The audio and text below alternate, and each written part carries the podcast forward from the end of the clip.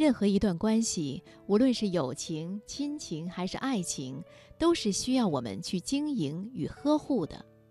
但是，繁忙的工作和生活常常使我们失去了应有的耐心，而这一点首先会体现在我们对于亲密关系的处理上。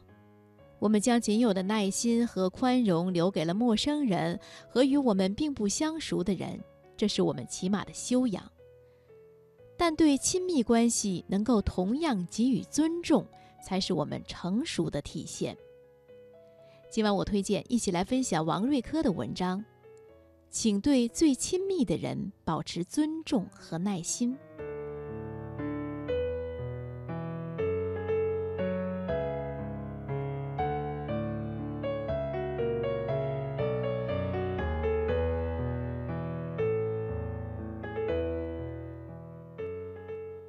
前段时间，朋友和我吐槽，你知道吗？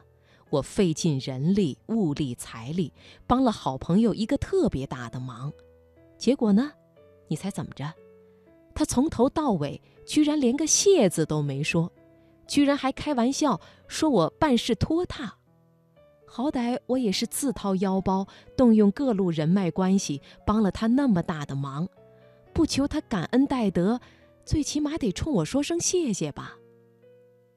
我安慰朋友，可能他觉得和你关系很铁，说谢谢太见外了。或者你的朋友也犯了我们大家都很容易犯的一个错误，那就是对陌生人太客气，而对亲密的人太苛刻。比如，我们平常不顺心的时候，不是也会对父母大声嚷嚷，不停抱怨？甚至发脾气吗？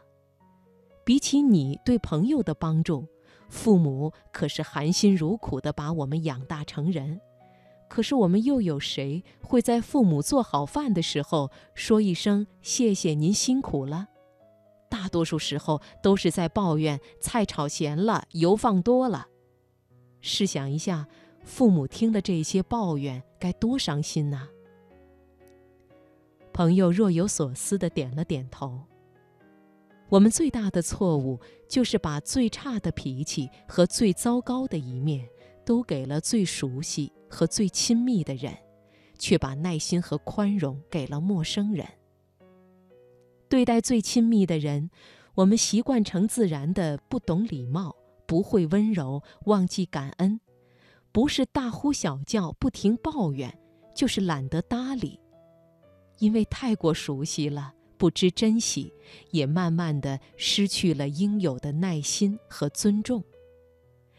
其实，即使是对最亲密的人，也应该保持应有的尊重和耐心，这是一个人成熟的标志。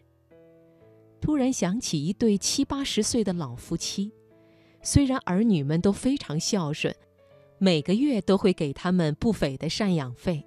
但是他们却坚决不和儿女们住在一起。起初他们会说，人老了跟年轻人的很多想法和生活习惯都不一样，住在一起麻烦，还是分开住比较舒服自在。而有一天，老人不经意间吐露真情，儿女们都很好，也很孝顺，但是总觉得在他们面前就像犯了错误的孩子，总害怕。他们会像教育孩子一样教育我们。虽然我们都知道孩子们是为了我们好，但有时候看他们像训孩子一样教育我们，就是心里不舒服。